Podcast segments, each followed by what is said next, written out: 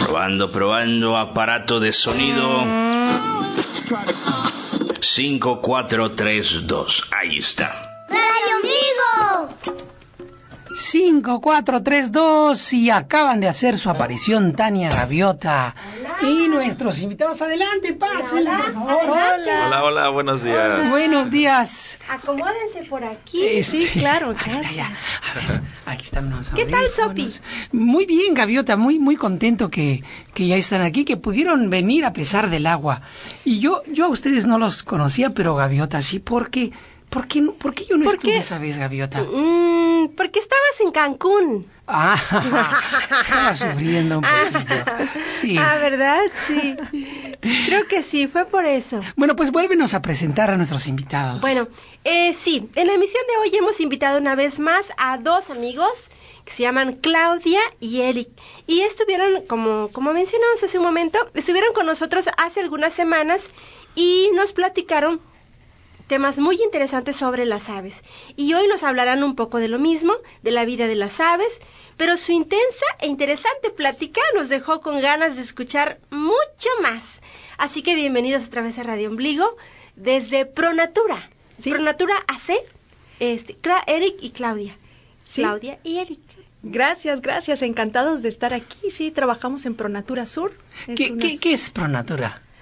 Eh, Pronatura Sur es un grupo de la sociedad civil. No somos de gobierno, somos de la sociedad civil y nos dedicamos a cuidar el medio ambiente, proteger los recursos naturales. Esa es nuestra misión y también promover el desarrollo del- de las comunidades, de la gente, pero de una manera sostenible, que dure para las siguientes generaciones. Ajá. A eso nos dedicamos.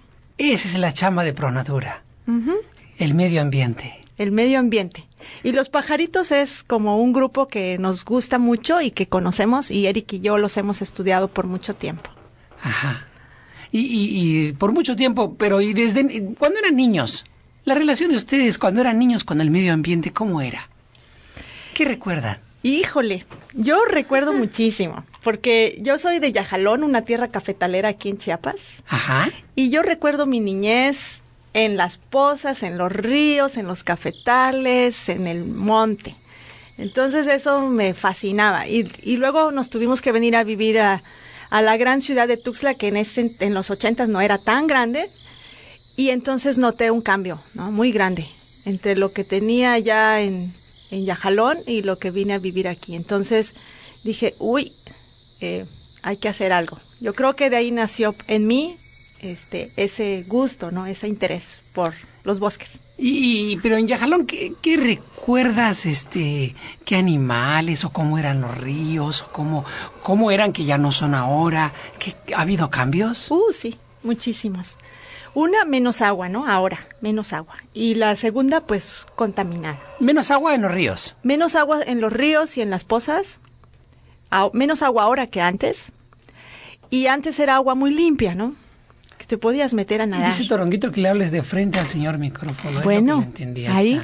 Sí. Y este, bueno, ahora las, los ríos, lamentablemente, en su mayor parte, están muy contaminados. Ajá. Esos son de los grandes cambios. Y si se contamina el río, pues sufren los animalitos que viven dentro del río. Y nosotros mismos, ¿no? Sí, por supuesto. Que utilizamos el agua. Ajá. Y en las riberas también. Y- Los animales que se alimentan de los ríos también se enferman. Sí, por supuesto. Así que has notado cambios. Bueno. ¿y, y tú, Eric, dónde pasaste tu niñez? Yo soy de Jalapa, Veracruz. Ajá. Y Siempre húmeda y verde y así es, exactamente, la ciudad de las flores.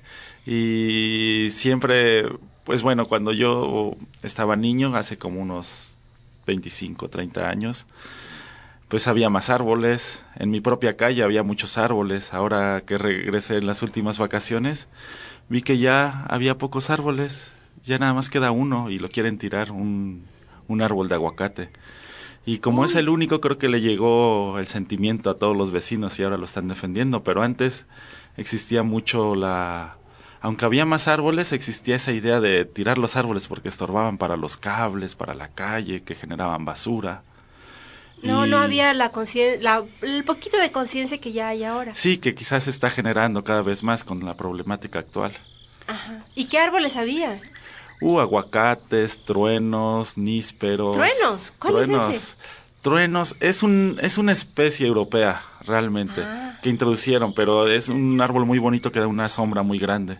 Entonces ese era un árbol donde todo mundo que iba de paso por ahí que el señor que vende los helados, que este la señora que va por toda la por todas las colonias vendiendo, pues ahí se iban a refugiar para la sombra, ahí se quedaban tomando su descanso de 10 minutos.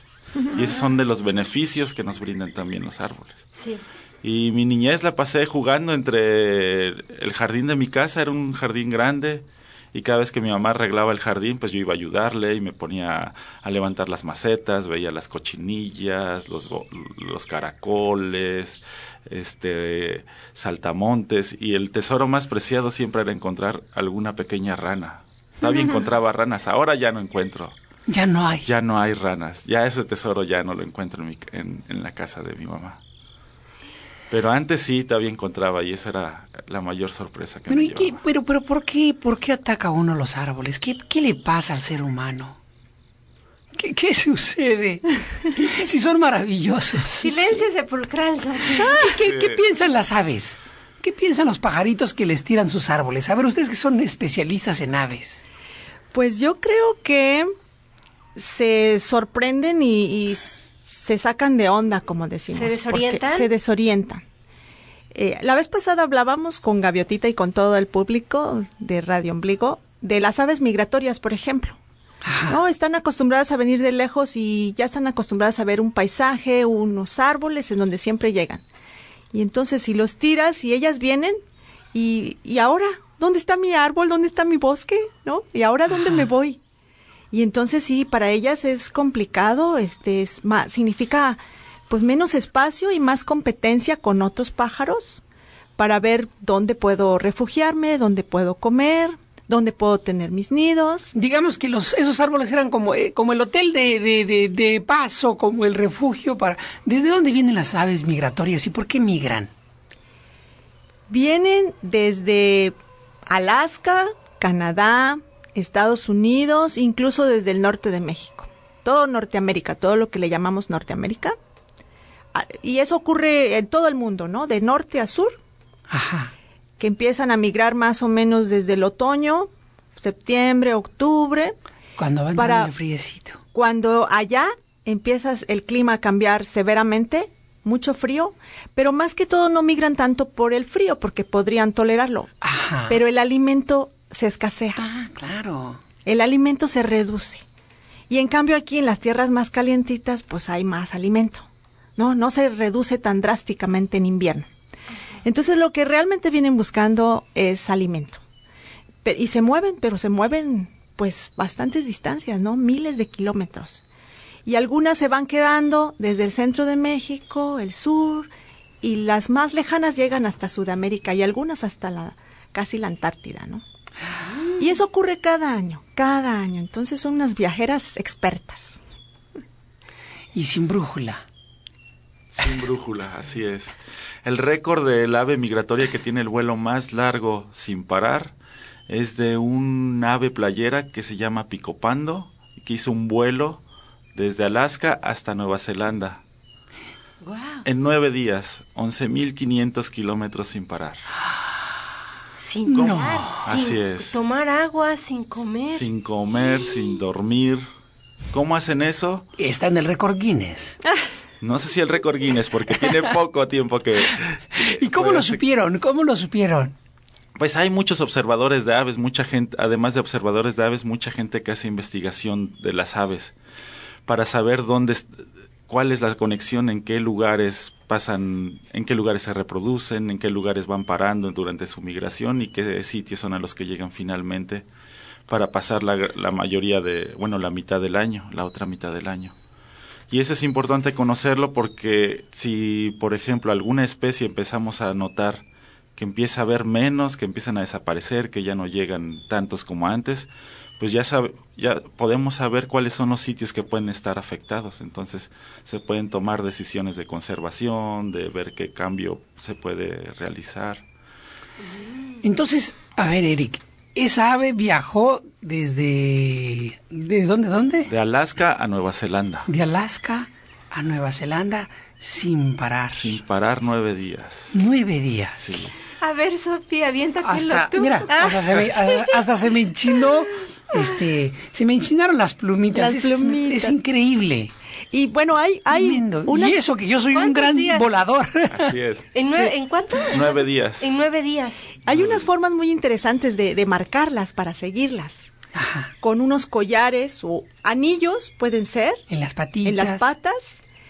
Eh, pero lo más moderno son como unos collares o algunos son como chalequitos que van emitiendo una señal y vía satélite las va recibiendo y entonces va siguiendo en el mapa por dónde va. Ajá. Eso es como lo más moderno. Les llaman geolocalizadores o radiotransmisores. Entonces hay, hay muchas técnicas muy modernas ahora. Los marcan desde donde salen y los van siguiendo y hasta donde llegan. El asunto es que ellas van a donde hay comida. Así es. Donde hay ¿Qué pasaría si ciudades como, por ejemplo, como Tapachula o como Tuxtla de los Conejos se llenaran de pronto de árboles? ¿Qué pasaría? Uy, pues sería un paraíso para tanto para las aves que están ahí residentes todo el año Ajá. como para las viajeras, ¿no? Además, las aves viajeras, las aves migratorias, no son tan exigentes, digamos, ¿Por qué? eh, porque tienen que ser, eh, eh, digamos, por adaptación. Tienen, tienen, no, no pueden ser tan exigentes, porque entonces se pueden morir fácilmente si no encuentran la comida tan especializada que necesitan. Ellas son muy flexibles. En un parque pueden estar. En un parque urbano con árboles, y con suficiente alimento, ahí vas a ver un montón de aves migratorias. ¿Y ahí, ahí qué pueden comer, por ejemplo? Semillas, insectos.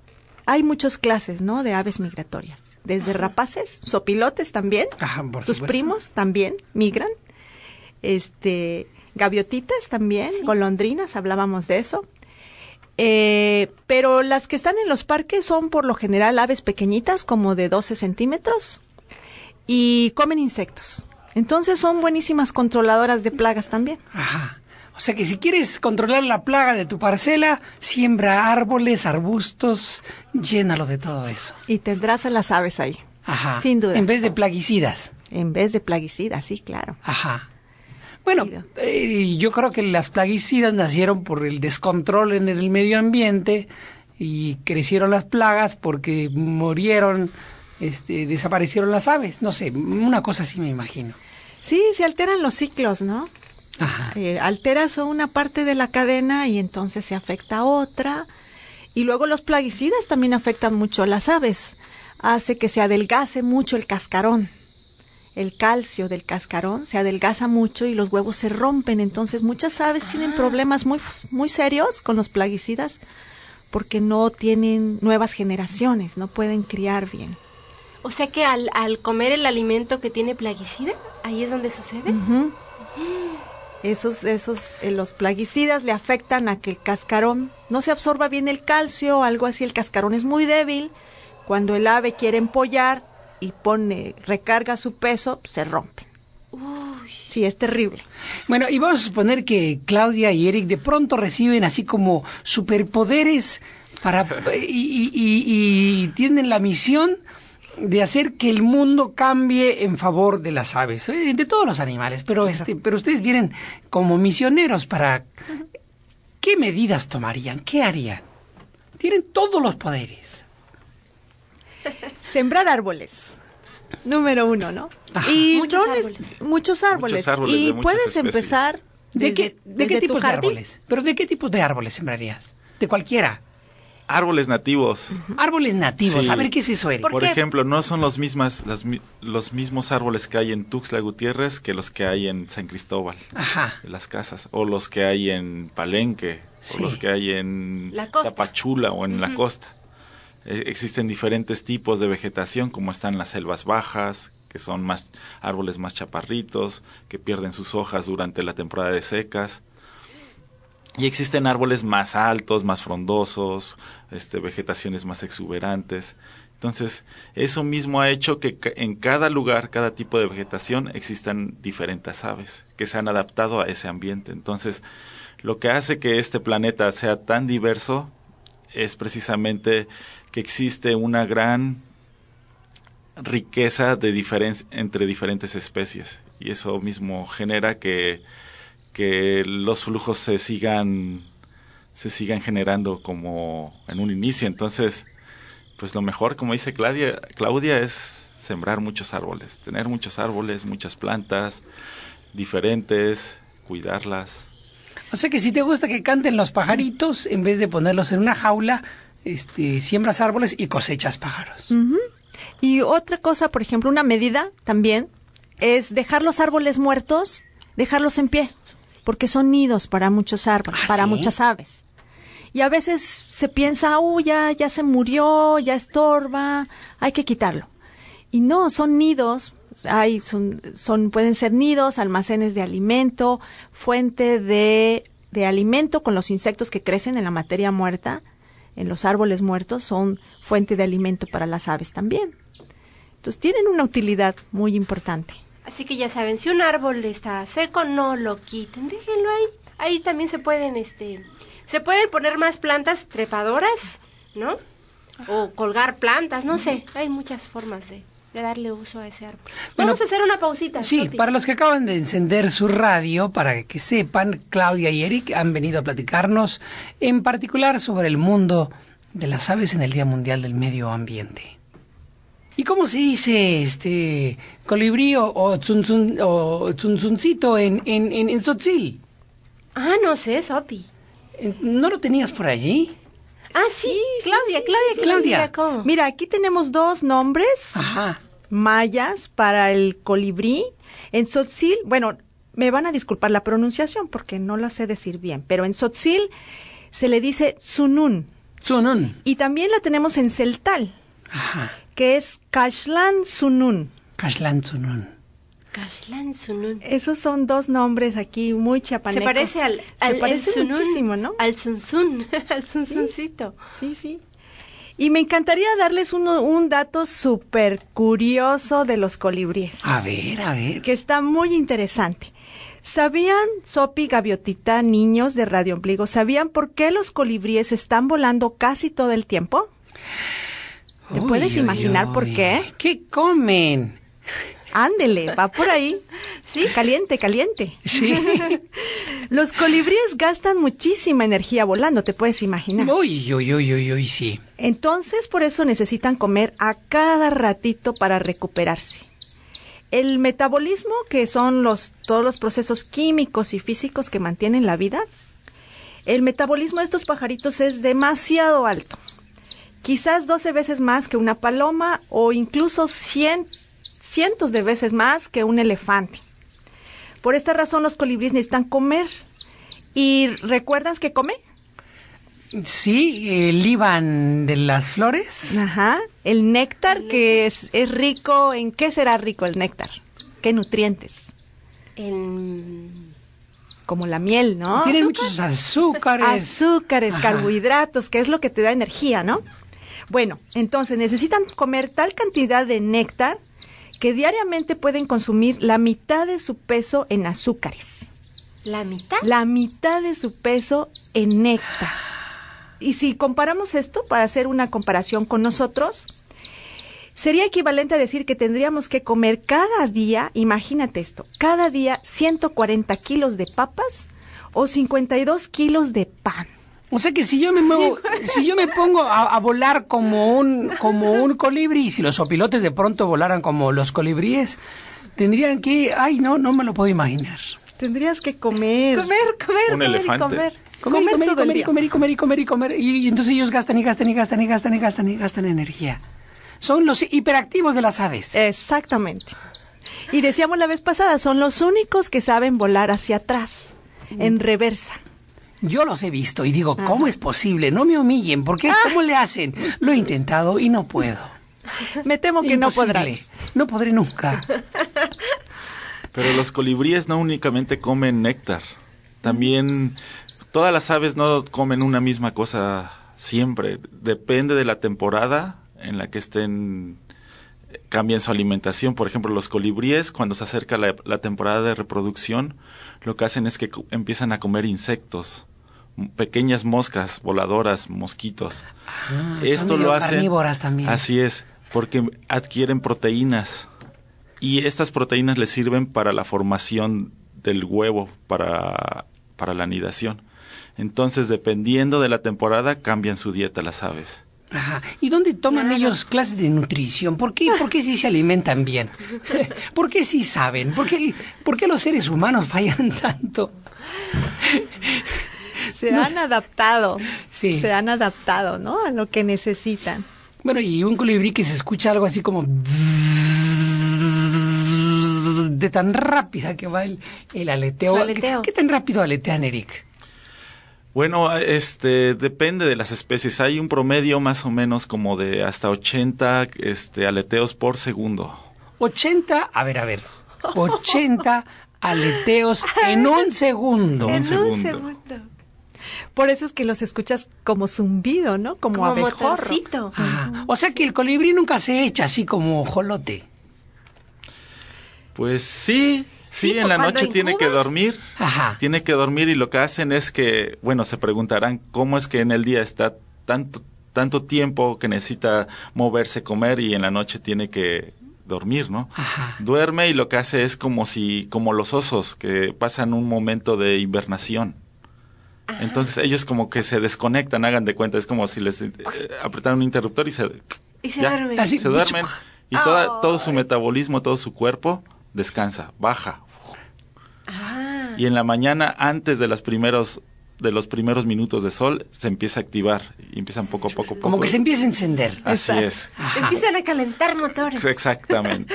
Qué bonito. Y de repente, ¡piu! Pum. Y ya ahí todo el día es que están como loquitos. en el día no dicen, ay, vamos a echar una, ay, un- Una siesta. una siestecita. No, no, no, no. no. Hasta la Y- noche. Y, y, ah, eso sucede hasta que cae la tarde, más o menos. ¿Sí? O Sí, eh, sí. noche, noche. En ese cambio entre el- la luz del día y la noche. Bueno, Los eh, manda a dormir. Así es. Qué, qué interesante. Bueno, esos son. ¿qué, qué, qué más datos nos pueden contar de los animales? A ver, de los de las de aves. las aves. Pues hay aves nocturnas, Ajá. como los tecolotes, los búhos, lechuzas. Y estas Estos aves... duermen todo el día. Estos duermen todo el día, aunque también hay búhos diurnos que están en el día.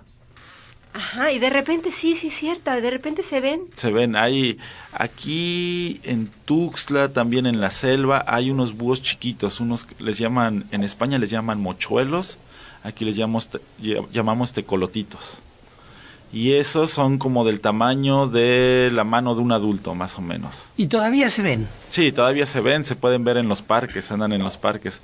Y son tan chiquitos que otras aves se atreven a atacarlos porque son unos depredadores potenciales. Entonces, si los ven cerca de una, si están en un parque, por ejemplo, o en una selva, y está este tecolotito empieza a vocalizar, empieza a hacer un sonidito, un silbidito, y de repente se empiezan a rodear de otras aves, de chipes, de vireos, de calandrias, de urracas, y los empiezan a, y pobre tecolote lo terminan ahuyentando. Lo, lo corren, se juntan todas las aves, dicen, aquí está este condenado, vamos a corretearlo porque nos va a comer. Las crías. Sí, ahí es cuando la unión hace la fuerza. Se juntan para correr al, al travieso. Al travieso, de colotito. sí. Ay, qué bonito. Yo sí los he visto muchas veces. Y me gusta mucho. Sí, y otro de ese grupo, tecolotes, lechuzas, búhos, una situación muy interesante es que el alimento que comen lo tragan entero. O sea, se comen un ratón, se comen insectos, los tragan enteros. O sea, ya saben que las aves no tienen dientes, entonces no lo muelen. se no. lo comen y ya. Te lo tragas. Ajá. Entonces, pues están comiendo huesos, plumas, pelo, partes duras de insectos. Entonces, en el buche se separa todo lo que sí les sirve, la carnita, y eso se va al estómago. Y todo lo que no les sirve, que es pelo, este, eh, plumas, Huesos. huesos, se va formando una pelotita aquí en el buche. Todo se va uniendo como con un ah, gel, haz de cuenta. Y se hace una pelotita casi, casi redondita que se llama, tiene un nombre medio raro, se llama Egagropila, Egagrópila. que es una pelotita que después sacan, como que la vomitan. Entonces de repente tú te pones atención en el bosque, puedes encontrar de estas pelotitas. Y dices, ¿qué es eso? ¿Qué es esto? ¿Qué es esto? ¿Qué- Como los lo- gatos? Como los gatos, dice Toronguito. Y entonces, y es muy interesante, se ha analizado, los científicos han analizado estas pelotitas para ver de qué se está alimentando los búhos. Ah. Separan los huesos y pueden llegar a identificar hasta qué especie de ratón o de pájaro se comió, hay restos de insectos. Y eso es una característica muy, muy particular de este grupo de aves. O sea que ahí adentro en la, en la panza tienen todo un sistema Solo los búhos Qué hacen maravilla. De separación de residuos. ¿Y solo los búhos de, de lo separación y compacta. Ellos sí compact- compactan su basura. la procesan. Perdón, gaviotita? Ah, decía no, solo sí, los que, búhos. que si solo los búhos u otra especie también lo hace. Las otras aves rapaces también, como los gavilanes, halcones, los martines pescadores, que no son rapaces, pero también lo hacen. ¿Ah, Porque sí? el martín pescador ya ves que pues, su nombre, pesca, Pesca. y come pececitos. Entonces imagínate los, los huesos de los pescados que nosotros les llamamos espinas, pues son muy puntiagudos, entonces no los pueden digerir, entonces mejor sacarlo. Entonces lo hacen esa bolita y botan, Y, y va para afuera. va para afuera. ¿Y qué más? ¿Y qué más? ¿Y qué más? Háblenos de otra cosa. De, de también de, de las también de las aves.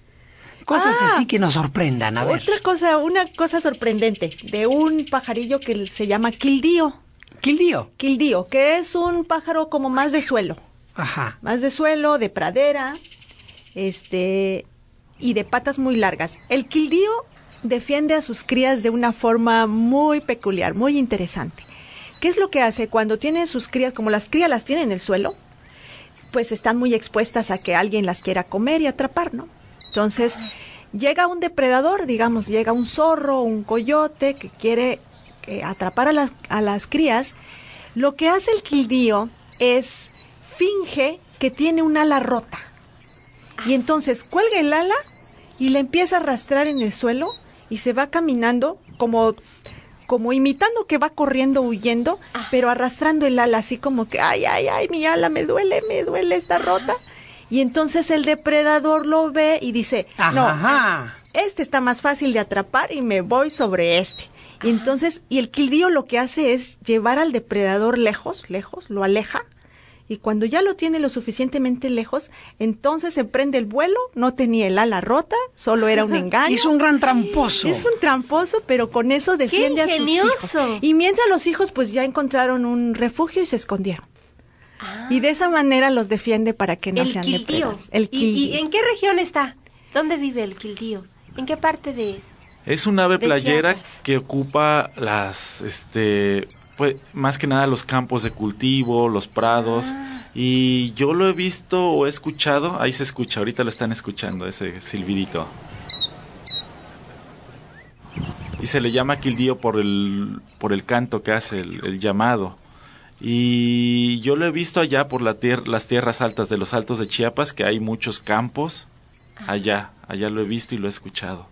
Y hay otros grupos que hacen lo mismo, ¿no, Eric? Sí, también los chotacabras, tapacaminos hacen lo mismo. No el chupacabras. No, el chupacabras no. ese no. Chotacabras. Chotacabras, así es. ¿También eh, fingen estar Tener el ala rota. heridos? Sí, porque anidan en el suelo, entonces si va caminando, como dice Claudia, un zorro, un animalito, pues van, van oliendo, entonces detectan el rastro estos zorros o u otros animalitos que comen aves y van buscando comida en el suelo. Entonces lo detecta el tapacaminos o el quildío y sale, le, la- se le pone enfrente y, y hace todo este teatro para que crea que está lastimado. ¡Qué Buena maravilloso! estrategia. Bueno, me- ¡Qué maravilloso actor! Claudia y Eric, este, ustedes hacen mucho ejercicio, se ven muy bien, muy delgaditos. Caminan mucho, Sopi. ¿Qué, qué, qué hacen? ¿Qué hacen para estar así? Pues no, en realidad yo quisiera hacer más, pero caminar sí un poco, un poco de caminata, pero Eric me Eric sí es de campo, casi. Sí, Ajá. se ve. Sí, camino mucho.